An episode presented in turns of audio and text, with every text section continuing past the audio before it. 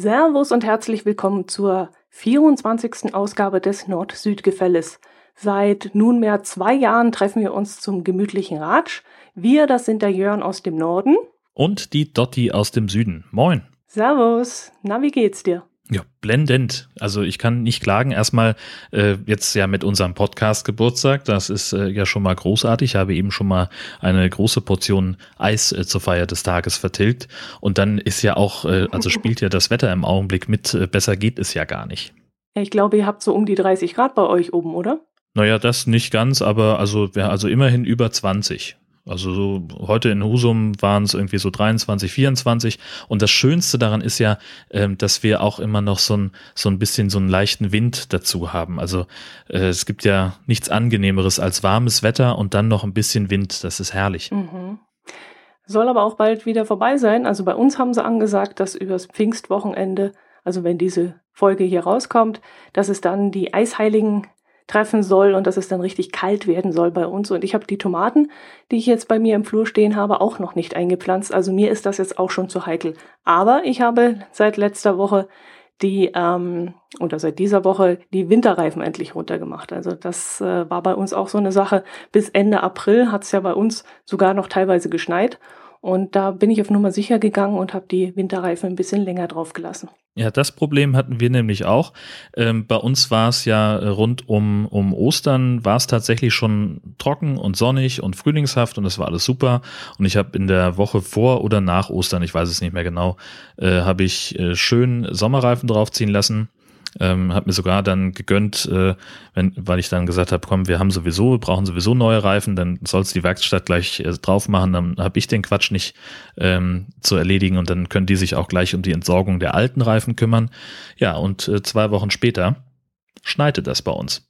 Ui. Und äh, das ist ja jetzt so ein bisschen knifflig, denn die neuen Verkehrsregeln in Sachen Winterreifen sehen ja vor, dass man bei winterlichen Verhältnissen eben Winterreifen haben muss. Also rein rechtlich hätte ich mit meinen Sommerreifen gar nicht erst losfahren dürfen, beziehungsweise ich hätte erst wieder Winterreifen draufziehen müssen. Das heißt aber im Umkehrschluss, ich hätte erstmal Winterreifen kaufen müssen und dann hätte ich sie aufziehen müssen und dann, also das geht gar nicht. Ja, das wäre ein bisschen umständlich gewesen, aber ehrlich gesagt, ich finde das auch richtig, weil bei uns ist sehr viel schon passiert, weil es ja wie gesagt Ende April nochmal geschneit hat und da ist es auf unseren Autobahnen zu einigen sehr schweren Verkehrsunfällen gekommen, wo eben die Fahrzeuge in den Graben gerutscht sind oder eben in den Gegenverkehr. Und das finde ich schon wichtig, dass man da mit Winterreifen fährt. Ja, es heißt ja, glaube ich, bei acht Grad muss man Winterreifen drauf haben, so viel ich weiß. Also es ging ja irgendwie auch noch mit der Gradzahl, die ich so im Hinterkopf habe. Okay, ob das jetzt unbedingt sein muss, aber sobald es glatt wird oder Schnee ist oder Matsch, dann sollte man schon äh, auf der sicheren Seite sein mit den besseren Reifen. Naja, ich habe auch, ich sage überhaupt nichts dagegen, dass man äh, Winterreifen benutzen sollte, überhaupt keine Frage. Nur wenn jetzt dann noch mal so ein Einbruch kommt, der und das war halt hier wirklich absolut unvorhersehbar, ähm, völlig aus dem, aus dem Zusammenhang gerissen. Also es war halt wirklich schönes Wetter, ähm, wohl auch mal ein bisschen regnerisch und dann wurde es echt noch mal ein paar Tage kalt und dann fiel auch wirklich noch mal Schnee. Da hatten wir also wirklich noch mal so ein, zwei Zentimeter, zwar nur tageweise und dann auch matschig, ähm, aber also ich, da kannst du jetzt nicht verlangen, dass jemand noch mal die Reifen ummontiert. Also äh, sehe ich, sehe ich nicht. Ja, gut. Wir sind in der vorteilhaften Lage, dass wir zwei Fahrzeuge beziehungsweise noch ein drittes von einem äh, Verwandtschaft haben. Da könnten wir jetzt, da machen wir es dann immer so, wir machen dann zwei auf Sommerreifen schon um und eins lassen wir noch auf Winterreifen. Da haben wir dann im Notfall noch ein Fahrzeug, mit dem wir dann fahren könnten. Aber ich habe mir auch schon überlegt, was ich dann tun würde. Ich glaube, ich würde mir den Tag frei nehmen. Ich würde es nicht riskieren, aber bei uns ist das natürlich was anderes. Ich fahre natürlich einen Berg runter und das sind dann schon mal 100 Höhenmeter und dann durch einen schattigen Wald und über über Brücken. Also hm, ich bin da lieber vorsichtig. Ich habe jetzt erst letzte Woche wieder einen ganz furchtbaren Unfall gesehen, in den ich beinahe mit reingeraten wäre. Und da, das hat mir schon wieder so ein bisschen Schock versetzt und da bin ich dann vorsichtig. Ja, na klar. Und also das, was mich daran am meisten ärgert, ist ja eigentlich, dass ich in der Regel fahre ich ja mit dem Zug. Und jetzt war es halt genau die eine Woche, wo ich mit dem Auto fahren musste, weil ich nämlich den Hund mit ins Büro genommen habe. Und und Frau Hund fährt keinen Zug. Ähm, aus verschiedenen Gründen. Erstens findet sie das doof und zweitens müsste sie einen Maulkorb tragen. Das finde ich dann wieder doof, mhm. äh, einem völlig harmlosen Hund einen Maulkorb überzustülpen und dann fahre ich lieber mit dem Auto. Ja, aber dann stehst du halt im Zweifelsfall da und äh, überlegst dir, ob das jetzt die schlauste Idee gewesen mhm. ist mit angesichts des Wetters. Ja, schon klar. Jo, das Wetter ist immer wieder ein Thema bei uns in den letzten zwei Jahren. Wir haben unser genau. Zweijähriges. Genial, oder? Herrlich. Also äh, vor allen Dingen, es kommt mir nicht so vor, als wären es zwei Jahre. Also das fühlt sich immer noch so äh, an, als hätten wir gerade erst angefangen und es ist immer noch irgendwie, es macht immer noch Spaß äh, und und gefühlt, also ich höre ab und zu ja auch mal noch mal rein äh, in die Folgen, gerade eben in der Nachproduktion und irgendwie, also ich würde jetzt nicht sagen, dass sich bei uns irgendwelche Abnutzungserscheinungen eingestellt hätten. Hm, ich weiß es immer nicht. Ich habe immer so das Gefühl, wir hätten schon mal über irgendein Thema geredet und dann denke ich mir, war das jetzt wirklich so oder äh, ja, muss ja sein. Wir sind ja schon im zweiten Jahr und mm, also mir kommt es schon so vor, als wenn wir manchmal Themen schon doppelt nehmen und dann überlege ich mir immer, du kannst doch nicht jedes Jahr vom Allgäu Orient Rallye reden oder vom, keine Ahnung. Und da, da bin ich mir dann immer nicht so ganz sicher, ob wir das bringen können oder nicht. Aber uns fallen natürlich auch immer wieder neue Geschichten ein. Und äh, deswegen glaube ich, bleibt es auch weiterhin spannend. Naja, klar, bestes Beispiel ist natürlich die Krokusblüte, äh, die hier äh, jedes Mal, äh, jedes Jahr Thema war. Genau. Und, aber ja immer mit dem neuen Dreh. Eigentlich müsste man mal hingehen. Ach, schade, dieses Jahr hat es nicht geklappt. Und jetzt zack, hab, im, im dritten Anlauf gewissermaßen, äh, da ist es dann, äh, hat es dann endlich mal funktioniert. Genau. Also ja, es gibt diese alle Jahre wieder Themen, aber wir schaffen dann doch immer noch mal irgendwie einen neuen Dreh. So. genau, richtig. Und dieses Mal haben wir sogar Audiokommentare bekommen und das ist ja auch was ganz was Neues. Das stimmt. Äh, und zwar fangen wir mal an mit dem ersten Kommentar. Den hat uns der Sönke geschickt. Hallo, hier ist Sönke aus dem hohen Norden. Erstmal vorweg meine herzlichsten Glückwünsche zum Zweijährigen. Ich überreiche euch hiermit einen virtuellen Strauß mit vielen Blüten der gelben Sau, die ich damit zum Vertrocknen verdammt habe und sie konnten ihren Fortpflanzungsgelüsten nicht weiterhin frönen. Ja, ich bin neuer Hörer, muss ich gestehen. Ich bin ein begeisterter Hörer. Mir wurde gesagt, von Dotti und Jörn gelobt zu werden, kommt einem Ritterschlag gleich. Das will ich einfach mal so stehen lassen. Jörn, irgendwie kam mir deine Stimme schon so bekannt vor. Jetzt weiß ich, woher ich sie kenne. Denn die Top Schleswig-Holsteiner, die habe ich als Podcast abonniert. Und ich muss sagen, die Qualität eures Podcasts ist erstklassig und ich höre eure Stimmen wirklich super gerne zu. In der Folge 22 habt ihr über den Bunker in Helgoland berichtet. Wir waren letzten Sommer in Hamburg und haben dort den Bunker am Hauptbahnhof besichtigt. Da sind wir über die Internetseite Hamburgs Unterwelten draufgekommen. Der ist auch sehenswert, kann ich nur empfehlen. In Folge 23 habt ihr über camping.info gesprochen. Auch diese Seite ist bei mir fest in den Favoriten gespeichert und ich gucke da wirklich sehr, sehr oft drauf. Ich finde euren Podcast wirklich super und ähm, tja, was soll ich sagen? Jetzt habe ich noch einen mehr in meinem Podcatcher und die Zeit wird noch knapper, um mal einen Kommentar zu schreiben oder einen Audiokommentar zu schreiben, wie man heutzutage sagt. Aber ich höre euch gern. Ihr bringt das gut rüber. Die Themenauswahl ist super. Ja, ich weiß gar nicht, was ich da weiter zu sagen soll. Macht weiter so. Feiert heute noch ein bisschen. Ihr habt einen neuen Stammhörer. Vielleicht habe ich ja auch das Glück und kann Jörn mal in Husum irgendwo treffen. Bei Dotti wird das wohl eher schwierig werden. Denn in ihre Homezone werde ich wohl so schnell nicht kommen. Aber sie ist ja gerne an der Ostsee und im platten Land, wie ich gehört habe. Also, ich sag erstmal Tschüss. Sensationell. Herzlichen Dank für diesen tollen Audiokommentar. Ja, ich glaube, die, den Strauß gelber Säue den übernehme ich, denn ich weiß ja, dass der Jörn kein großer Fan davon ist. du, absolut nicht, nee. ich freue mich auf jeden Fall drüber. Großartiger Audiokommentar, Sönke, vielen, vielen Dank. Ähm, und aufmerksame Hörer werden es natürlich gemerkt haben, das war Sönke vom Camping Caravan Podcast, der hier tatsächlich schon mal Thema war. Äh, wir sind beide große Fans, glaube ich, ne? Ja, auf jeden Fall. Ich höre den wahnsinnig gerne, den Podcast. Und äh, da wir ja auch einen Wohnwagen haben, ist es natürlich brandinteressant für uns.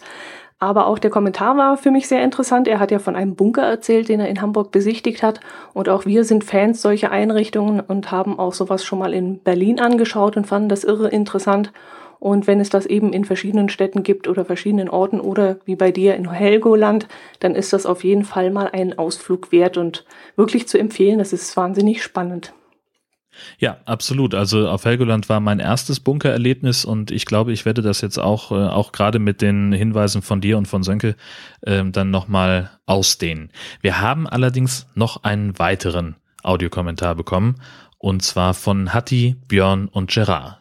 Der klingt so. Ja, hallo Dotti und hallo Jörn. Ich habe gehört, ihr habt euren Podcast jetzt schon zwei Jahre am Start und ähm, wir haben uns jetzt äh, zu dritt mal zusammengesetzt und versuchen jetzt hier irgendwie mal einen Audio-herzlichen Glückwunsch-Kommentar ähm, auf die Beine zu stellen. Ja, also von meiner Stelle, vom Hatti, ich sage erstmal herzlichen Glückwunsch zu zwei Jahre Nord-Süd-Gefälle. Vielen Dank und macht bitte weiter so. Und ich gebe das Mikrofon weiter an den Björn. Ja, hallo Dotti, hallo Jörn.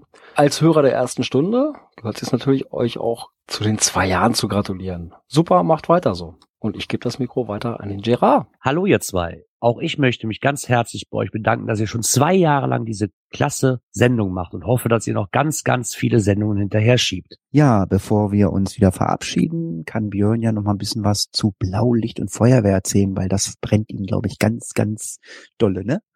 Der Jörn hat ja in der letzten Folge so ein bisschen versucht, da was zur Feuerwehr zu erklären. Und ja, er war sich so ein bisschen unsicher und er hat das super erklärt. Dafür, dass er davon ja kein Hintergrundwissen hat, muss ich sagen, wirklich toll erklärt. Macht weiter so. Jo, sage ich auch mal. Tschüss, macht's gut. Tschüss. Tschö. Na, das war doch ein Lob für dich, oder? Ja, das geht runter wie Öl. Wir erinnern uns, äh, letztes Mal ging das darum, äh, wir hatten darüber gesprochen, ein Brand in einem Feuerwehrhaus und was die Feuerwehr dann machen muss. Ähm, und äh, ich war da so ein bisschen, ja, ins Schwimmen geraten äh, und darüber, wo sie nun ihre Schläuche und ihre Spritzen und so weiter herbekommen und habe einfach ein wild rumgemutmaßt und ganz offensichtlich äh, habe ich da genau ins Schwarze getroffen. Umso besser.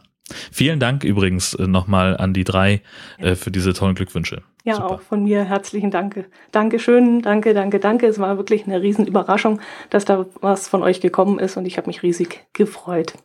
Ja, so kann man das Zweijährige feiern. Das ist schön. Ja, das finde ich genau. Also äh, zumindest standesgemäß. Ja, dann würde ich doch mal sagen, du erzählst, was du so in den letzten zwei Wochen Tolles erlebt hast, denn du warst ja fleißig unterwegs. Richtig, ich war in Berlin ähm, und habe mich bei der Republika rumgetrieben und bei der Podcaster-Konferenz Subscribe. Ähm, das war früher mal der Pudlove Publisher Workshop Pop das ist ein furchtbarer Zungenbrecher gewesen, deswegen haben sie es auch umbenannt. Ähm, und ja, Republika ist ja, ja, das, die ist jetzt zehn Jahre alt geworden, beziehungsweise ja, das war die zehnte Ausgabe, also ist sie neun Jahre alt.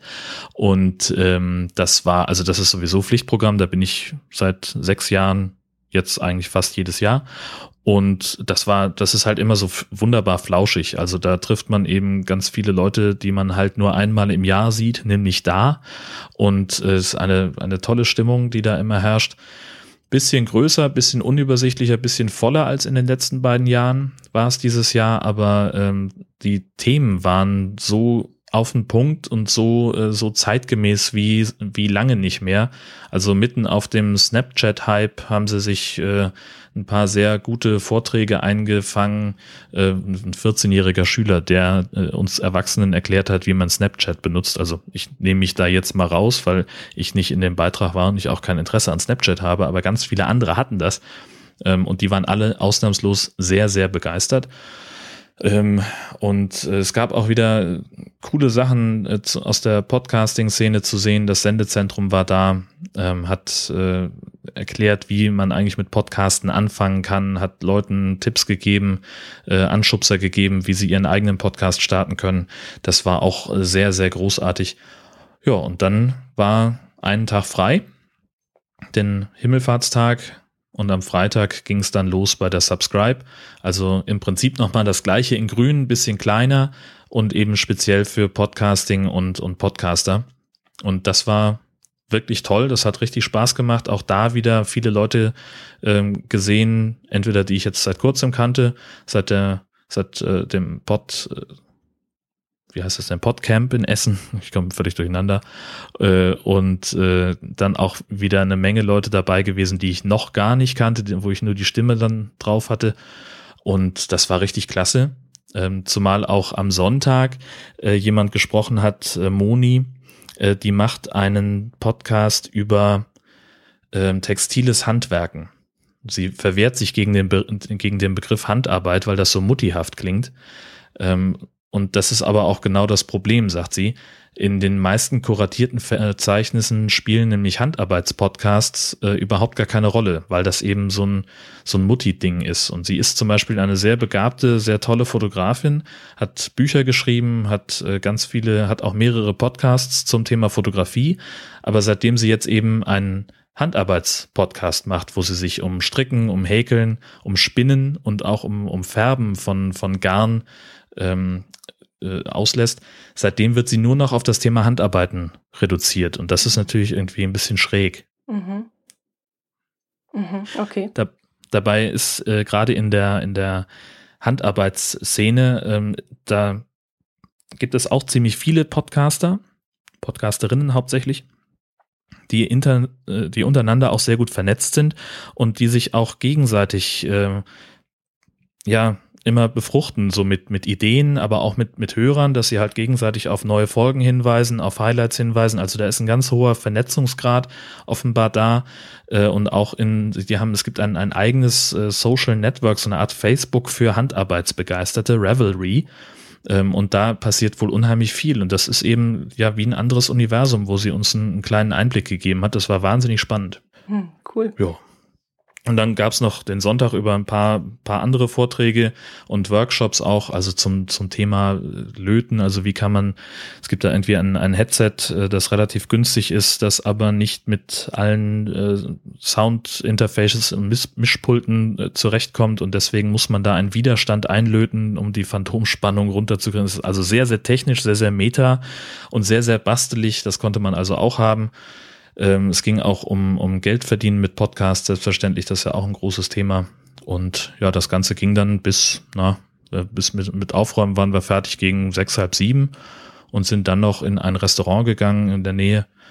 Und im Endeffekt haben wir da noch mit sieben, acht Leuten, unter anderem mit Georg von Auphonic, mit Tim Britloff äh, und, und äh, Melanie Bartos, und ach Gott, wer war denn noch? Ich hab, ich krieg's alles nicht mehr zusammen. Auf jeden Fall, wir haben da bis Mitternacht noch gesessen, haben äh, das Ganze nachbesprochen bei diversen Bieren und bei hm. Pizza und es war ein richtig lustiger Abend und mhm. tolles, eine, eine tolle Woche. Ich bin danach auch, war ich komplett durch äh, weil so viel Input äh, da war in den ganzen Tagen. Ähm, ich habe dann, ich habe nochmal meinen eigenen Podcast angehört, den ich am Sonntagmorgen veröffentlicht habe, mit so einem kleinen Zwischenfazit von der Subscribe und einem Gesamtfazit von der Republika das klang eigentlich überhaupt gar nicht so euphorisch oder so äh, inspiriert, wie ich danach eigentlich war. Aber es war halt wirklich so viel Inhalt und so viel Input, ähm, dass ich einfach, ja, weiß ich nicht, hätte vielleicht einfach mal zwei Nächte noch weiter drüber schlafen müssen. Hm, das muss man erstmal alles verarbeiten, die Eindrücke genau. und das Gesprochene. Das kann ich schon verstehen, ja. Ich habe es nur per Twitter ein bisschen verfolgt, was da so los ist, fand es auch wahnsinnig interessant. Hab natürlich auch das Thema Raclette mitgekriegt. das war wirklich toll. Also, also einerseits war es auch traurig, aber andererseits, also was dann daraus geworden ist, war mal wieder witzig. Ähm, es ist so, die, äh, also bei der Republika gibt's auch immer verschiedene Verpflegungsstände und diesmal hatten sie halt so ein paar Food Trucks dabei, ähm, ein Burger äh, Truck und irgendwie was mit Craft Beer und eben auch jemanden, der Raclette äh, verkauft. Mhm. Also musst du dir vorstellen, hast da so ein Käseleib der unter so einer Hitzequelle ist und dann kommt da so ein, so ein Mitarbeiter und der schabt dann zwei Zentimeter geschmolzenen Käse auf ein Ciabatta-Brot, ja. Das alleine war ja schon, oh, könnte ich mich reinlegen, ja, in, allein in die Vorstellung, könnte ich, oh, mir läuft schon wieder das Wasser im Mund zusammen. Ja, mir ähm, auch. und da kommt dann das Ganze dann so mit Pfeffer und Salz und Zwiebelchen und Gürkchen und es war richtig, es war super lecker. Ähm, ich würde sagen, äh, also das war wirklich so das, das beste äh, Essen im, bei der Republika, das, das es da gab und ähm, am nächsten Tag, am, am zweiten Tag war das Ding auf einmal weg. Also es war am Montag noch da und am Dienstag klebte da nur, war da nur so ein leerer Bauzaun mit so, mit so einem Banner dran und da hatte jemand mit Klebeband das Hashtag Riplet drauf gemacht, also Rest in Peace Let. Mhm. Ähm, weil offenbar die Veranstalter gemerkt haben, dass ein Raclette-Stand eben nach Käse riecht und das äh, fanden sie offenbar so unangenehm, dass sie den äh, Menschen wieder ausgeladen haben. Natürlich wird der entschädigt, ne, kriegt einen Verdienstausfall, ist ja auch klar. Aber das hat für einigen, einige Furore gesorgt ähm, Gerade auf Twitter hat sich da eine Menge abgespielt mit äh, kein Käse ist illegal und äh, Songtexten wie Ain't no sunshine when cheese gone. Ähm, das war wahnsinnig, wahnsinnig witzig und das ist halt wieder so typisch Republika, ähm, dass man aus, aus so einer Lappalie eigentlich äh, dann doch wieder ein Riesending macht und irgendwie Nils Bokelberg hat abends dann noch einen Podcast aufgezeichnet mit seinen Jungs von Gästeliste Geisterbahn und er hatte so ein, so ein T-Shirt an, da war so ein, so ein Käseleib drauf mit so einem Verbotsschild, das war so, so ein durchgestrichener Käse. Ähm, das hat dann auch nochmal für großen, großen Beifall gesorgt. Aber habe ich das jetzt richtig verstanden? Dieser Käsestand wurde wirklich entfernt und er musste wirklich gehen, weil er so gestunken hat? Habe ich das jetzt wirklich richtig verstanden? Ja. Gott. Ja, exakt so war's. Ja. Und da denke ich mir halt auch, Leute, wisse, die kriegen es hin, irgendwie eine Veranstaltung für 8000 Leute zu organisieren mit, weiß nicht, ich glaube 700 Vorträgen und WLAN für alle und einer äh, Mate-Versorgung, die äh, im Prinzip von morgens bis abends ununterbrochen läuft. Äh, und die schaffen es nicht, von, von der Wand bis zur Tapete zu denken und sich zu überlegen, dass ein Raclette-Stand, ein Käse, geschmolzener Käse riecht eben nach Käse. Und ich, das, ich habe da kein Verständnis für. Oh, Berlin. Das ist so ein grober Planungsfehler. Leute, ganz Berlin, das stinkt zum Himmel, was ihr da macht. Ist wirklich so. Also Flughäfen, Käse können die alles nicht. Unfassbar. Oh je, oh je. Dabei ist das so was Leckeres. Ich mag es auch unheimlich gern. Das gibt's bei uns hier auf den Märkten auch immer wieder mal, gerade an Weihnachtsmärkten oder so. Und ich liebe das auch. Ich finde das gigantisch. Wie du sagst, nur ein bisschen Gürkchen drauf und Zwiebeln und so. Oh. Ich habe das zum ersten Mal gegessen und war sofort hin und weg und und äh, habe dann so über Tag gar also war ich dann immer mal da und am Montag und habe dann immer mal, wenn ich wenn ich noch mal so ein kleines Hüngerchen hatte, wollte ich gerne noch mal, da war die Schlange aber dann so lang und dann war immer irgendwas anderes. Man hat ja dann auch ein bisschen Programm.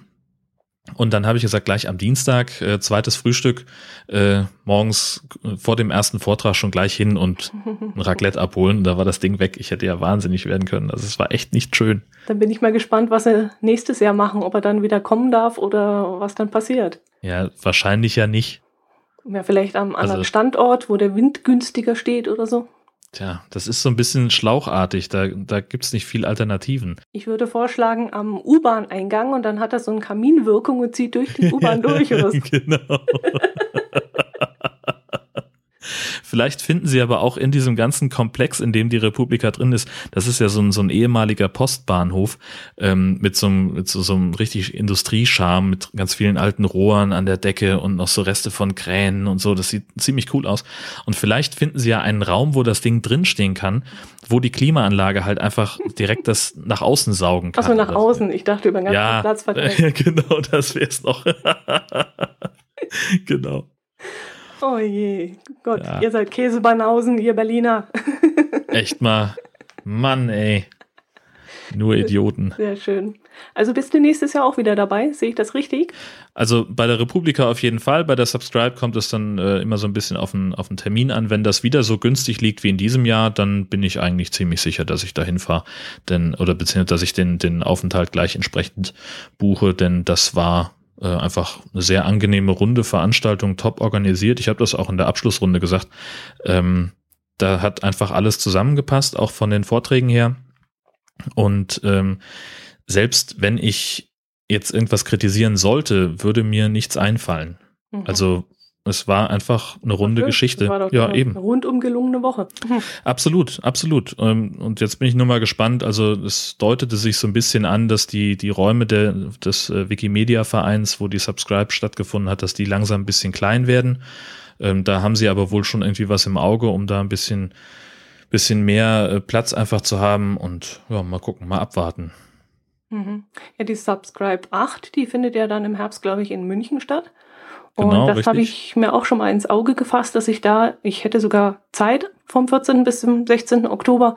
Und da habe ich auch schon ins Auge gefasst, dort mal hinzufahren, weil das interessiert mich ja wirklich sehr. Und bis jetzt war es einfach immer unerreichbar weit weg und hat auch nie in meinen Terminplan reingepasst. Aber das würde mich jetzt wirklich mal reizen und es passt dieses Mal. Jetzt weiß ich bloß noch nicht, ob ich dann wirklich jeden Tag äh, mit der Bahn reinfahre und dann nachts wieder raus oder ob ich mir dann vor Ort ein Hotel oder irgendwas nehme. Das werden wir dann sehen. Aber da Ja. möchte ich schon dabei sein. Bock hätte ich auch drauf, weil allein äh, der, der, der Ausrichtungsort ist ja schon großartig und zwar im Bayerischen Rundfunk Mhm. wird das Ganze stattfinden und die, äh, der, der, sie stellen sogar den großen Rundfunkratssaal zur Verfügung als, Cool. als Workshopraum. Allein dafür lohnt es sich eigentlich schon dahin zu fahren. Ich habe nur leider äh, keine Zeit. Oh, Ich habe da schon was anderes an dem Wochenende, beziehungsweise ähm, meine Frau ist halt auf einer Fortbildung, kommt am Freitag, den 14. wieder und muss am Montag, den 17. gleich wieder weg. Mhm.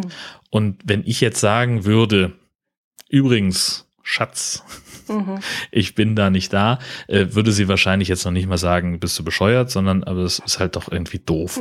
So, wenn wir uns dann zwei Wochen gar nicht sehen, ohne Not, äh, ja, Ja. und abgesehen davon ist es halt ja auch dann eine etwas größere Strecke mit Flugkosten und so weiter, wird das dann ja auch etwas teurer. Mhm. Ich denke, da werde ich aussitzen, aussetzen und dann vielleicht äh, 2017 den München-Termin mal ins Auge fassen. Ja, ich finde die Annäherung zwischen Radio und Podcast finde ich so spannend. Da bin ich gespannt, wie sie da aufeinander zugehen oder wie das von der jeweiligen Seite so verarbeitet wird. Das, das interessiert mich vor allem. Ja, da gab es auch einen, einen Vortrag zu. Ähm, und zwar war jemand auch vom Bayerischen Rundfunk da, der eben in, im Innovationslabor ähm, vom BR arbeitet und äh, der hat auch ein paar sehr spannende Sachen gesagt. Denn also der Bayerische Rundfunk äh, macht ja auch ganz viel Zweitverwertung. Ähm, Gerade was so das Programm von Bayern 2 angeht, habe ich auch ein paar Sachen abonniert, die wirklich cool sind.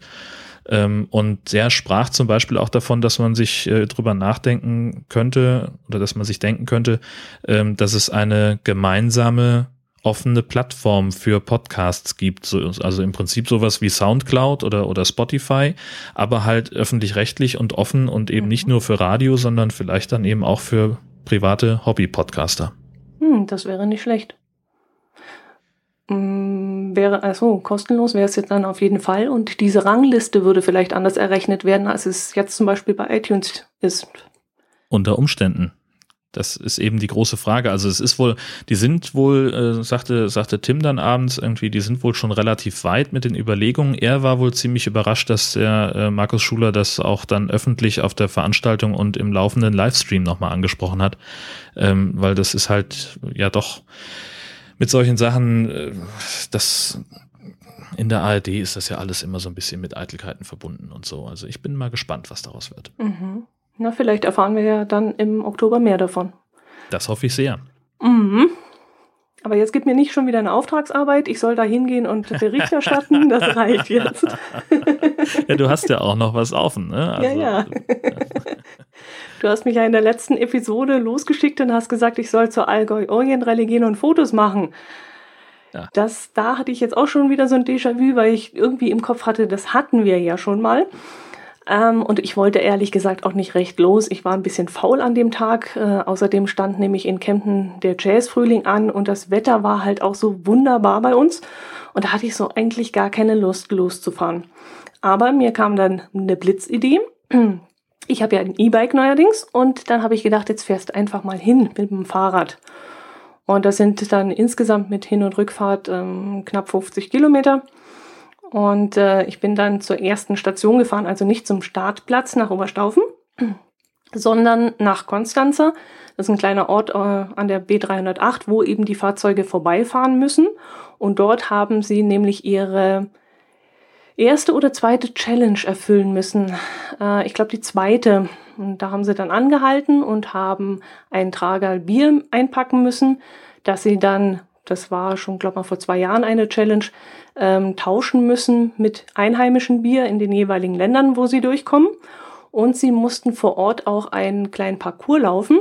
Sie hatten dann nämlich so einen, ähm, wie heißt das, so ein Bauwagen, wie heißt das, Schubkarre so eine Schubkarre und dort war ein Eimer mit Wasser drin gestanden und mit dieser Schubkarre mussten sie einen holprigen Parcours laufen über verschiedene Hindernisse hinweg. Und wer dann am Schluss äh, die schnellste Zeit und das meiste Wasser noch im Eimer hatte, der hat dann dementsprechend Punkte bekommen. Und mit diesem Spaß haben sie natürlich die umstehenden Leute sehr unterhalten. Es waren dann auch sehr viele Zuschauer vor Ort. Und äh, bei diesem herrlichen Wetter war es dann auch nicht so tragisch, wenn dann mal der eine oder andere Wassertropfen daneben ging und äh, jeder hatte eigentlich so seinen Spaß dran. Ich habe dann ein paar Fotos natürlich gemacht, so wie du mir das aufgetragen hast. Sehr gut. Die werden wir dann nachher noch einstellen. Und äh, ja, danach bin ich dann meine Runde weitergefahren und äh, es war, wie gesagt, ein toller Tag mit ganz tollen Wiesen, mit gelben, ah, schönen Blumen. Ah, ich, ich ah. drücke sogar meinen Finger in diese offene Wunde. Aber ich kann dich beruhigen, Jörn, wir haben das Problem gerade im Garten auch gehabt. Aha. Wir haben also, wir haben einen riesigen Löwenzahn bei uns unten gehabt. Also wirklich riesig. Man sieht es ja jetzt leider nicht, was ich hier gerade für eine Armbewegung mache. also der war bestimmt, also Meter breit die Blätter. Ja, das war nur das Auge. und mein Herz allerliebster hat ihn dann ausstechen müssen. Und äh, ja, jetzt haben wir einen Swimmingpool im Garten, weil das Loch nämlich so groß geworden ist. ja, das geht ganz ja, schnell. Ja, im eigenen Garten möchte ich ihn auch nicht haben. Das stimmt schon, da muss ich dir recht geben. Siehst du, siehst du, siehst du. Und das, das äh, Schlimme ist eigentlich, ich habe ja, ich habe mich ja so gefreut nach dem, nach dem Umzug hier nach Husum, dass wir keinen Löwenzahn haben, ja, äh, Pustekuchen beziehungsweise Pusteblume.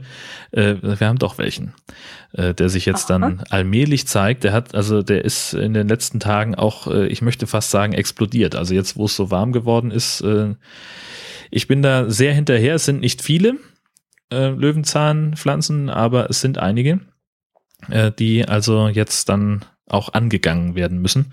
Und äh, bin ich mal gespannt, wie das geht. Und ich vor allem bin ich ja froh, dass es nur Löwenzahn ist, denn äh, im Husumer Stadtpark, da gibt es auch eine sehr große Population von Giersch. Ähm, das ist eine Pflanze, auch so ein Doldengewächs und die hat irgendwie mhm. tausend verschiedene Namen. Man sagt auch Hersch oder oder ähm, es gibt, ach, die hat, müssen wir mal in die Shownotes den äh, Wikipedia-Artikel dazu reintragen. Und das ist eine, eine Pflanze, ähm, das ist ein, ein Heilkraut und man kann die auch essen, aber die verbreitet sich halt sehr schnell und sehr stark. Und ich habe dann eben, äh, weil ein Bekannter von mir hat es hat jetzt auch ein neues Haus bezogen und hatte das auch im Garten und hat dann den Fehler gemacht, die abgeschnittenen Pflanzen auf den Komposthaufen zu schmeißen. Äh, und jetzt sind die natürlich, jetzt ist der der Kompost natürlich komplett wertlos. Ähm, und ich habe dann mal nachgeguckt, mich mal informiert, weil ich gedacht habe, vielleicht gibt's ja irgendwo eine Bekämpfungsstrategie und habe dann auf auf einer Seite über Heilkräuter gefunden, dass man sich den Anbau von Giersch sehr gut überlegen müsse. Das ist zwar ziemlich einfach, äh, den anzubauen, aber wenn man ihn wieder loswerden will, dann hilft eigentlich nur ein Umzug. Umzug. Steht auf dieser Seite. Also man wird das Ding offensichtlich nicht los. Und das ist ja beim Löwenzahn dann, naja, der ist zumindest nicht ganz so lästig. Mhm. War mir jetzt noch gar kein Begriff Girsch. Mhm. Ich habe jetzt auch nichts vor den Augen, also ich weiß jetzt nicht, wie das, das aussieht. Das ist so ein, so ein Stängel, ähm, so ein dünner Stängel und oben sind lauter kleine weiße Blüten. Ähm, und, und so, so zackige Blätter hat er, so ein bisschen so farnartige Blätter. Und wie gesagt, der hat tausend verschiedene Namen. Ähm, allein hier in, in Schleswig-Holstein sind drei verschiedene ähm, Bezeichnungen gängig. Ähm, aber der offizielle Name ist wohl Giersch. Mhm. Ja. Und gesund. Aber der und Löwenzahn, den kann man ja eigentlich auch essen. Der ja. ist auch als Sa Salat möglich. Ja, ja, richtig, genau. Aber will ich deswegen Löwenzahn im Garten haben? Nein, möchte ich nicht. Man müsste mal ein automatisches Löwenzahn-Entfernungsdingsbums erfinden. Da würde ich Geld für ausgeben. Weißt du? So ein Automaten. Automaten. Richtig. Möchtest du jetzt die goldene Brücke bauen zu den kuriosen Automaten, die wir zugeschickt bekommen haben? Na, hat's funktioniert oder was? War das? Ja, es hat funktioniert. Bitte. So, also ich brücke rüber zu Susanne, die nämlich bei Twitter äh, einen äh, tollen Automaten gepostet hat aus Neumünster in einem Parkhaus. Ähm, da gibt es einen Automaten von Dry to Go und da kann man sich Regenschirme ziehen. Und ich finde, das ist ein Automat, äh, der hervorragend nach Schleswig-Holstein passt. Denn äh, ja, wenn, Andererseits, ist, und es gibt ja auch genug Leute, die dann einfach unvorbereitet losfahren und keinen Regenschirm dabei haben, wenn sie in Schleswig-Holstein unterwegs sind. Und für die ist dieser Automat, finde ich, total großartig. Und gar nicht mal teuer, sehe ich das richtig? Vier Euro, das ist ja, doch günstig. Eben. Man, und selbst wenn das nur irgendwie so ein, so ein Popelregenschirm ist, der irgendwie nichts kann und sofort wieder mhm. kaputt geht, aber für den Moment, wo du ihn brauchst, ist er da und äh, das ist doch super. Ja, besser als so ein komischer Plastiküberzieher, den man sich überstülpt. Der sieht Genau, dann richtig, richtig. bescheiden aus und Genau, richtig. nee, dann doch lieber so einen Schirm. Schön, herzlichen Dank für die. Äh, wo hast du es her? Äh, Das hat sie bei, bei Twitter gepostet. Das ist so in meiner Timeline vorbeigeflogen. Gar nicht mal Hm. unbedingt an uns adressiert, aber ich habe sofort gesagt, hey, Moment mal, ähm, da müssen wir drüber sprechen im Nord-Süd-Gefälle. Dürfen wir das Foto verwenden? Jo, Oh, super. Schön. können wir Klasse. uns so bei Twitter rausziehen äh, und dann stellen wir es natürlich am besten mit Link äh, in die Show Notes dazu. Ja, prima. Ich habe auch durch Zufall einen kuriosen Automaten entdeckt. Ich war wieder einmal auf Fahrradtour und habe dann irgendwann plötzlich was scheppern hören und habe gedacht, oh verflixt, ich habe irgendwas verloren. Habe Hm. dann die Vollbremsung reingehauen, habe mich umgedreht und habe gesehen, dass ich meinen Labello aus der Tasche verloren habe und habe den erstmal eingesammelt und als ich dann wieder aufs Fahrrad steigen wollte, schweifte mein Blick so ein bisschen äh, rum und da habe ich an einer Hauswand ein seltsames Gebilde gesehen. Auch da werde ich nachher ein Foto einstellen. Das sah so ein bisschen aus wie eine überdimensionale Bienenwabe. Mhm. Und als ich dann näher rangegangen bin, da stand in dieser Bienenwabe ein Automat. Und dann konnte ich natürlich ganz schnell eins und eins zusammenzählen, denn was konnte es anderes sein als ein Automat, der Honigprodukte verkauft. Also konntest du da dein 500 Gramm Glas Honig aus dem Automaten ziehen. Du konntest aber auch Honigbonbons und ein Honiglabello rausziehen und auch eine Sonnencreme, die irgendwelche Honigextrakte enthalten hat. Also sehr unterschiedliche äh, Produkte waren da drin und ich fand das richtig interessant und vor allem der Zufall, dass ich genau in dem Moment da eine Vollbremsung reinhauen muss und dadurch den Automaten erst gesehen habe, das fand ich dann doch sehr lustig. Ja, das, also ist das noch Zufall oder ist das schon Fügung? Ja, So, Fügung, ganz kurz. Ja, genau. Übrigens äh, zum Thema Honig fällt mir noch ein, in dem Hotel, in dem ich übernachtet habe in Berlin, äh, gab es im Frühstücksraum ähm, Honig sowohl aus dem, aus dem Glas als auch direkt aus der Bienenwabe. Die hatten da eine, eine richtige Bienenwabe in so einem Metallgestell und unten war so eine Öffnung, wo der Honig rausfloss. Und wenn man wollte, konnte man sich einfach auch ein Stück Ui. aus dieser Wabe abstechen. Und das ist ja sozusagen das Kaugummi der Natur. Also das kannst du ja so essen. Ähm, Bienenwachs mit, mit Honig drin ist Mhm. super lecker für, also für ein paar Sekunden. Irgendwann, wenn der Honig raus ist, dann schmeckt es halt nach gar nichts und du hast dann irgendwie so einen Klumpen Wachs im Mund, äh, wo ich dann immer nicht weiß, also will ich den jetzt runterschlucken? Ähm, und je nachdem, wie, wie, wie mutig ich war beim Rausstechen, äh, traue ich mich dann meistens nicht. Wobei, äh, das sind aber wohl, äh, wurde mir schon mehrfach versichert, ähm, dass, dass das äh, überhaupt völlig unschädlich ist und man da das bedenkenlos mitessen kann. Aber andererseits kann es auch genauso gut ausspucken.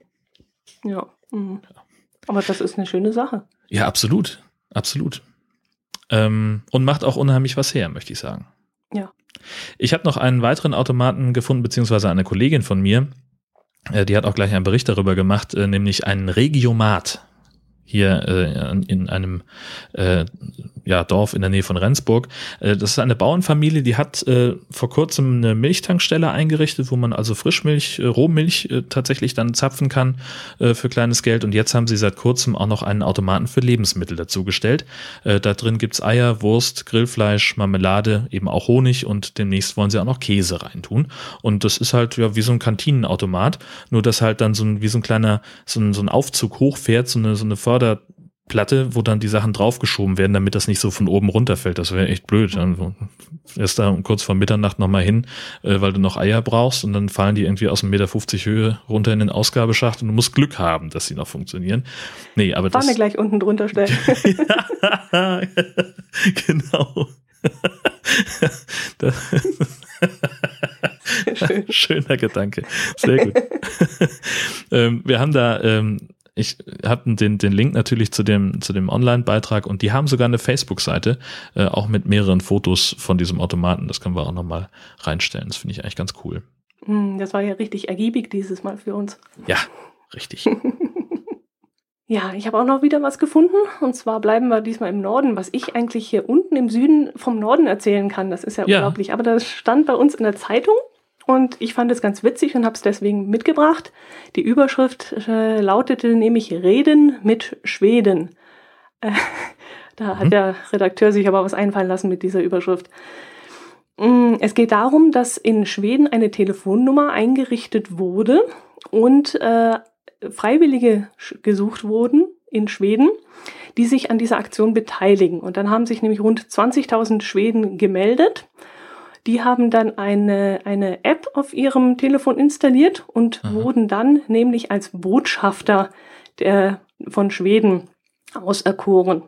Und das Ganze hinter dieser Telefonnummer ist jetzt folgendes. Man kann dort an dieser Telefonnummer anrufen und sich mit einem echten Schweden unterhalten. Und zwar über Gott und die Welt. Das ist ja herrlich. Und das hat unter anderem äh, einer von den Redakteuren der Zeitung gemacht und hat da einfach mal angerufen und hat dann die erste Frage gestellt, wohnst du noch oder lebst du schon?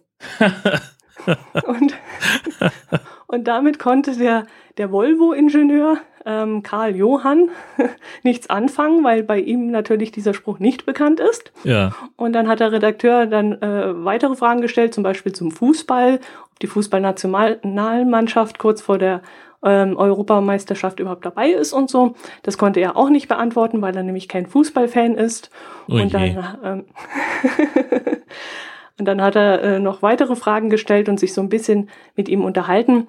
Die äh, Sprache ist dann natürlich Englisch, denn ich glaube mal, dass wenn man aus dem Ausland anruft, egal jetzt woher, äh, nicht unbedingt des Schwedens mächtig ist. Und so hat zum Beispiel ein Anrufer aus New York auch schon mal bei diesem Mann, der dort im Artikel erwähnt ist, mitten in der Nacht angerufen, weil er natürlich die Zeitverschiebung nicht bedacht hat oh je, und oh. hat diesem Schweden dann mitten in der Nacht erzählt, dass er jetzt nach äh, Stockholm ziehen möchte und ob er ihm da ein paar Tipps geben könnte. Und im Halbschlaf hat er natürlich jetzt nichts parat gehabt und konnte ihm leider diese Frage nicht beantworten, hat ihm aber noch Good Luck bei der Wohnungssuche gewünscht. Diese ganze Aktion läuft seit Anfang April und soll noch weiterlaufen bis 6. Juni und ist natürlich vor allem ein sehr gelungener Werbegag, aber ich fand es trotzdem ganz lustig und vor allem der Gedanke dahinter, dass man eben nicht mit irgendwelchen Touristikeinrichtungen spricht oder mit irgendwelchen offiziellen Stellen, sondern eben mit dem Schweden vor Ort. Das fand ich eigentlich ganz lustig. Und äh, ja, sowas soll es doch eigentlich in Deutschland auch geben. Das würde uns vielleicht ein bisschen nahbarer machen. Ich weiß es nicht. Ja, würdest du dabei mitmachen? Äh, nein, ich als Podcaster muss man zwar ein bisschen extrovertiert sein, aber in diesem Fall ist mir das dann doch zu viel. Ja, eben, das ist nämlich so das Ding, weil ähm, dass viele, also möglicherweise nicht nur aus dem amerikanischen äh, Sprachraum äh, vergessen ja auch einfach das Thema Zeitverschiebung mal. Und wenn du dann ja. irgendwie, äh, dann ist es halt da irgendwie nachmittags um drei und du liegst da möglicherweise schon äh, leicht äh, ja schlaftrunken auf der Couch und bist gerade dabei vom Fernseher wegzunicken, weil es bei uns schon halb elf ist oder so. Ja, oder andersrum, es ist dann bei denen gerade irgendwie und äh, morgens um oder nachmittags um, um vier und wir stehen aber gerade erst auf oder sind kurz mhm. davor aufzustehen und dann ist es ja auch blöd.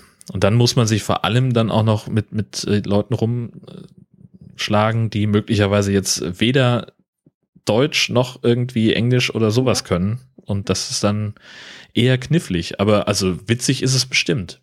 Ja, dass die Telefonsprache Englisch ist, das ist wohl äh, vorher festgestanden, das weiß wohl so. jeder. Aber wenn ich mir vorstelle, dass wir sind ja sehr beliebt bei den Chinesen, bei den Asiaten überhaupt, und dann ruft mich da einer an und äh, ich glaube, da hapert es dann mit der Sprachverständigung vielleicht auch ein bisschen. Das ist das nämlich, wenn du, also es ist ja ein Unterschied, ob du mit jemandem Englisch sprichst oder also der, der, der Muttersprachler ist, äh, mhm. oder ob du mit jemandem Englisch sprichst, für den das selber nur eine Fremdsprache ist und der da möglicherweise selber auch nur ja, so, äh, ja, Schulkenntnis hat. Und ja, ja. ist vielleicht irgendwie 20 Jahre auch raus aus der Schule oder so. Ja. Das ist ja auch wobei noch. Ich mich, wobei ich mich persönlich sicherer fühle, wenn ich mit jemandem spreche, wo ich weiß, der spricht auch nicht besser als ich.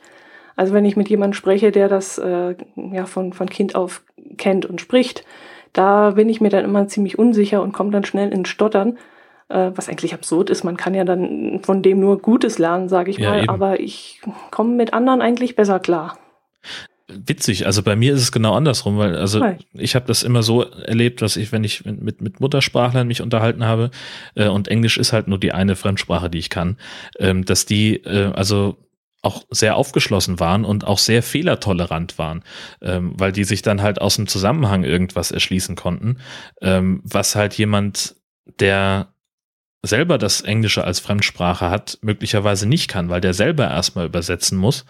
Ähm, und dann stehst du halt im Zweifelsfall da und zuckst mit den Schultern und versuchst es dann doch über irgendeine Google-Übersetzer-App oder sowas. Und das geht dann meistens richtig schief.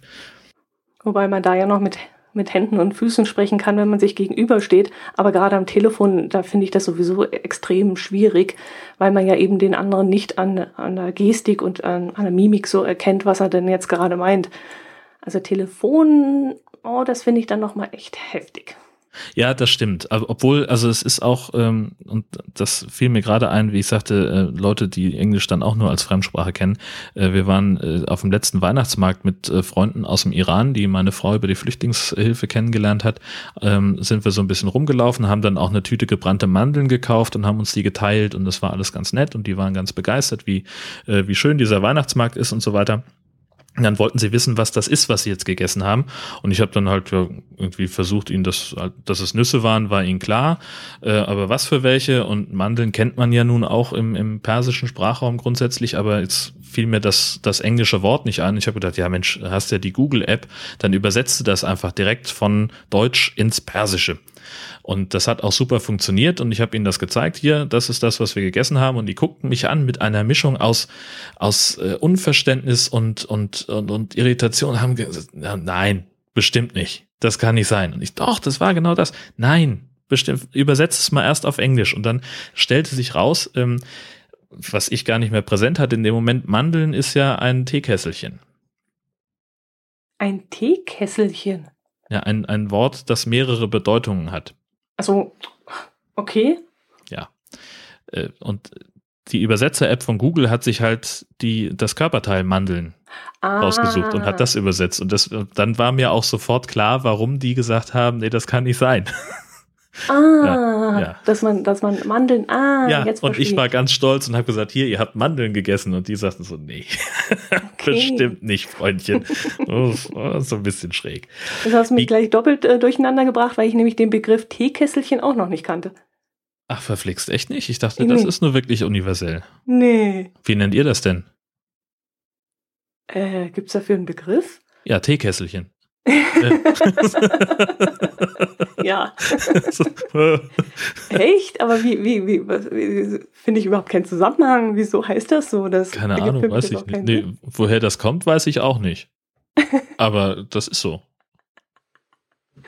Cool. Ja. ja, man lernt nie aus. das hat sich schon gelohnt, hier einzuschalten. Ja. Genau. Der Podcast mit Bildungspotenzial. Na, mm. Wunderbar. Sehr schön. Was haben wir denn noch heute? Äh, wir haben noch eine Sache, die, die mir aufgefallen ist und das wird, glaube ich, auch ganz schön kontrovers werden.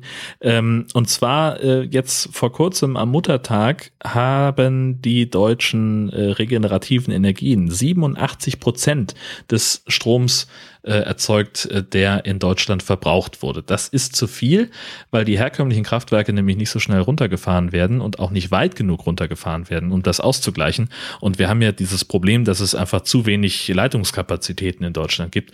Und äh, das heißt, der Strom muss irgendwie aus dem Netz raus, sonst gibt das wirklich Probleme, dann kann es zu Stromausfällen kommen, die auch sehr flächendeckend dann sind.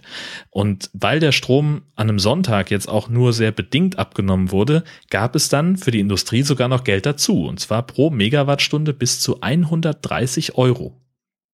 Und äh, weil das eben so ein Riesenproblem ist, hat die EU-Kommission jetzt angekündigt, mal wieder darüber nachzudenken, Deutschland in zwei Strompreishälften zu teilen. Das heißt, im, im Norden, wo der Strom günstig erzeugt werden kann, da wäre der Strom dann auch wirklich günstiger. Und im Süden würden dann Industrie und auch möglicherweise die Privathaushalte mehr für ihren Strom bezahlen. Mhm. Und jetzt kommst du. Ja. Ich wohne im Süden, ich bin begeistert. Ja, siehst du. Das ist interessant. Wir haben heute erst über das Thema gesprochen. Ich hatte so im Kopf, dass wir zwei Drittel inzwischen von diesen erneuerbaren Energien verwenden können für uns. Dass es 87 Prozent bereit sind, das wusste ich gar nicht. Finde ich eine enorme Zahl. Aber wir haben uns so Gedanken gemacht, wenn wir jetzt wirklich peu à peu, weil ja gerade das Thema war, dass Elektroautos mehr äh, gepusht werden sollen mit so einer Art hm, ja, ja, eine Förderung. Prämie heißt ja. es ja nicht, also mit so einer Prämie. Dann haben wir uns überlegt, wenn wir jetzt wirklich alle Einwohner Deutschlands plötzlich mit E-Autos fahren, Ähm, können wir dann diese, die, das noch deckeln? Können wir das noch äh, fördern, diese Menge? Naja, das ist halt genau gerade der Punkt, ähm, dass einfach im Augenblick ist viel zu viel Strom im Markt, weil äh, es gibt ja weiterhin die konventionellen Kraftwerke, Kohle, Gas und so weiter, die produzieren und ja auch noch ein paar Atomkraftwerke mhm. sind ja auch noch am Netz ähm, und die sind natürlich darauf ausgelegt, einfach eine bestimmte Menge an Strom an Haushalten zu versorgen. Und in den vergangenen Jahren wurde halt sehr stark auch auf die erneuerbaren Energien gesetzt. Es wurden sehr viele Windräder gebaut, es wurden Solaranlagen, Biomasseanlagen gebaut. Ähm, und das, dieser Strom ist halt einfach zusätzlich da. Und es ist zum Beispiel so, dass rein rechnerisch in Schleswig-Holstein äh, inzwischen so viel Strom erzeugt werden kann, wie auch gebraucht wird. Das Problem ist halt, dass dieser, der, der Ökostrom nicht ganz gleichmäßig kommt. Ne? Es ist mal Flaute, es scheint nicht immer die Sonne und das muss dann irgendwo herkommen. Das muss irgendwie ersetzt werden. Und das ist im Augenblick das Problem. Ähm, und das ist auch das, was äh, unser Umweltminister hier in Schleswig-Holstein sagt. Es reicht nicht, wenn wir nur den, die, die Kapazitäten, die, die, die Produktionskapazitäten ausbauen. Wir müssen eben auch dafür sorgen, dass der Strom auch abtransportiert werden kann, zum Beispiel eben nach Süddeutschland, da wo die Industrie sitzt, wo, wo der Strom auch wirklich gebraucht wird. Ähm, das heißt, wir müssen aber auch dafür sorgen, dass der Strom auch wirklich verbraucht wird, der, der erzeugt mhm. wird. Und das ist zum Beispiel auch für unsere Nachbarländer ein Problem, denn Dänemark zum Beispiel äh, würde auch ganz gerne Strom nach Süddeutschland exportieren und damit Geld verdienen. Und äh, weil aber in Deutschland gerade so viel Strom an Markt ist, können sie das gar nicht. Und äh, da gibt's auch in den Nachbarländern, in Frankreich, Polen, Österreich, äh, gibt's ganz ähnliche Probleme. Ähm, und jetzt äh, versuchen sie gerade, das ist auch ein ziemlich spannendes Projekt, ähm, ein Stromkabel zu verlegen von der schleswig-holsteinischen Westküste nach Norwegen. Und dort soll mit, wenn wir jetzt zu viel Strom haben, äh, soll der Strom ins norwegische Stromnetz eingespeist werden. Und wenn wir zu wenig Windstrom haben, dann schmeißen die Norweger ein Wasserkraftwerk an und aus diesem Wasserkraftwerk, mhm. da beziehen wir dann wiederum Ökostrom. Und so kann man also sagen, das ist jetzt nicht, das ist halt Strom gegen Strom getauscht. Ähm, es ist jetzt nicht wirklich eine Speicherlösung, aber dann ist das Zeug halt weg und es wird halt verbraucht. So. Hm. Hm. Da muss noch ganz viel passieren. Hm, eine Riesenaufgabe, die da auf uns zukommt. Richtig. Ja, ja. Und das ist mir alles lieber, als äh, dass wir noch mehr Kastoren haben und dass wir noch mehr darüber streiten müssen, wo der, der Mist jetzt irgendwann gelagert werden soll. Denn äh, es gibt zwar zumindest für schwach- und mittelradioaktiven ähm, Brennstoff oder Atommüll ähm, ein, ein Endlager, ein Schacht Konrad, aber da soll jetzt, es soll eigentlich schon seit 15 Jahren fertig sein und mittlerweile rechnet man damit, dass es 2030 eröffnet werden kann. Mhm. Mit den Konsequenzen, dass wir jetzt irgendwie demnächst wieder mehrere Kastoren aufnehmen müssen aus Sellafield und La Arc und nicht wissen, wohin damit. So. Haben wir die ja. Stimmung wieder schön am Boden. Das ist doch genau das, was wir erreichen wollten. Super. Toll gemacht, Jan. Läuft doch. Mann, ich kann's noch. Ach Gott, oh Gott, oh Gott. Dann liest doch bitte mal lieber ein paar schöne Kommentare vor, denn das genau. haben wir ja schon lange nicht gehabt, dass wir wirklich eine ganze Menge Kommentare bekommen haben. Ja, wir haben offensichtlich äh, genug gejammert letzte Folge, dass wir oder genug darauf hingewiesen, dass wir gerne Kommentare haben wollen.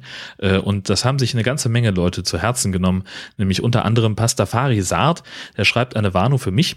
Wenn ich nämlich an der Kasse in der Schweiz einen Zettel mit Löwenzahn drauf ausgehändigt bekomme, soll ich den bloß nicht vor Schreck verbrennen, denn das ist nämlich der neue 50-Frankenschein und der ist bummelig 50 Euro wert. Also ich werde den ganz schnell in ganz kleine Scheine wechseln lassen und es dann äh, mit einer Phobie begründen müssen. Das ist zumindest mein Plan, so bis jetzt. Mal gucken. Ja, das habe ich auch noch nicht gewusst. Wir sind zwar hier nah an der, Fra äh, an der fränkischen Grenze, klar, ja. an der Schweizer Grenze. Und den Franken habe ich doch ab und zu mal in der Hand, aber so ein 50-Frankenschein ist mir dann doch noch nicht untergekommen. Jedenfalls nicht von den neuen Scheinen. Ja, das, das ist ja aber was so, wenn ich jetzt überlege, wenn wir, wir planen halt so für August vielleicht mal irgendwie Richtung, Richtung Süden zu fahren mit dem Wohnwagen. Und da könnte ja durchaus auch irgendwie ein Schlenker über die Grenze dann stattfinden. Und also wenn man dann, ne, am Geldautomat holst du dir jetzt nicht irgendwie nur einen Zehner, sondern da willst du ja dann gleich ein bisschen mehr abheben. Das musste auch in, in, in der Schweiz, weil äh, mit einem Zehner kommst du nicht weit, Siehste. wenn du was kaufen möchtest. Siehste. da überlege ich mir das vielleicht auch nochmal.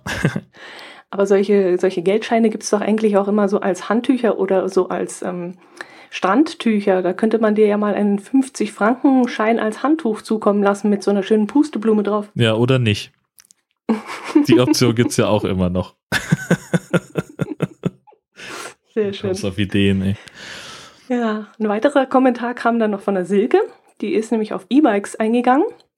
Und äh, sie hat dann nochmal aufgeklärt, dass es zwei verschiedene E-Bikes gibt, nämlich die normalen E-Bikes mit der, einer Unterstützung bis zu 25 kmh, also solche wie wir haben. Und die nächste, also die andere Variante, das ist äh, ein E-Bike. Ähm, und die müssen nämlich mit einem Mofa-Kennzeichen äh, versehen werden und die haben eine Zulassung. Und du musst auch einen Helm tragen und die schaffen bis zu 45 kmh und die äh, schalten dann nämlich bei dieser Geschwindigkeit dann erst ab. Oh. Entsprechenden Führerschein braucht man dann auch. Da habe ich mir jetzt keine Gedanken gemacht. Ich glaube nämlich, wenn man äh, Autoführerschein hat, darf man ja, glaube auch diese Mofas fahren, wenn ich richtig im Kopf habe. Ich- und ansonsten hätte ich ja noch den Motorradführerschein. Bei mir wäre es dann sowieso egal. Also ich bin nicht sicher mit den, mit den, ähm, wie das jetzt mit den neuen Führerscheinen ist. Also wir beide haben ja noch Klasse 3. Und da ist es halt mit drin gewesen, das weiß ich noch. Aber das wurde ja dann irgendwann mal geändert. In BE und CE und wie die alle heißen. Ähm, und da bin ich jetzt unsicher, ob man da dann auch automatisch das Mofa fahren darf. Aber ich wüsste eigentlich nicht, warum man das dann nicht dürfte. Ich dachte, bis 125 Kubik dürfte man fahren, aber ich bin mir da jetzt auch nicht sicher. Ja, weiß das ist das nämlich. Und, ja, Ich glaube auch irgendwie altersabhängig, wie wie lange du den Führerschein schon hast. Und wann du ihn gemacht hast vor allem. Genau, also dann auch, ja. auch die Berechtigung für die 125er, das weiß ich, die ist irgendwann mal gestrichen worden. Ein Freund von mir musste dann einen extra Führerschein machen, der hieß damals 1b. Das war Mhm. so der kleine Motorradführerschein. Und aber Mhm. meine Eltern zum Beispiel, weiß ich, die haben beide noch die 125er drinstehen. Mhm. Also Ich glaube, du musst dann auch irgendwie, äh, musst du nicht heutzutage auch mit Hänger äh, separat nochmal Ja. äh, fahren und irgendwie so? ja, also ja- ab einer bestimmten, ab einem bestimmten Verhältnis zwischen Anhänger und Auto. Also das hängt da auch so ein bisschen mit dem Gewicht zusammen. Ich habe das nicht so richtig verstanden. Äh, Wir sind auf jeden Fall, äh, wir haben dann nach langem Hin und Her rechnen und gu genau gucken festgestellt, dass meine Frau unseren Wohnwagen gerade noch ziehen darf. Mhm. Ähm, aber größer dürfte der dann nicht sein und das ist, äh, es ist kompliziert. Mhm. Okay. Den letzten Kommentar haben wir bekommen von Alexander, der schreibt noch was zum Thema Sekten. Er fand nämlich meine Ausführungen zu den Reichsbürgern in der letzten Folge ziemlich plausibel, merkt aber auch an, dass es keine Straftat ist, Mitglied einer Sekte zu sein oder eine zu bilden. Vieles, das in Sekten passiert, sei zwar durchaus auch rechtlich problematisch, das müsse es aber nicht zwangsläufig sein, nur weil es eine Sekte ist, schreibt er.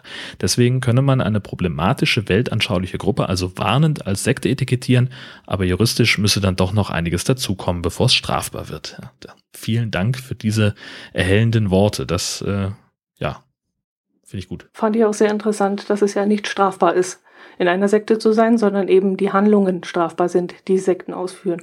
Ja, eigentlich aber ja auch ganz logisch, ne? Ja, eigentlich schon, ja, aber ja, dieses, dieses furchtbare Wort Sekte, das, äh, ja, darauf reagieren wir halt immer sehr schnell. Genau. Wunderbar. Schön, Ja, dann haben wir es wieder. würde ich auch sagen. War noch irgendwie was mit Twitter? Nee, ne?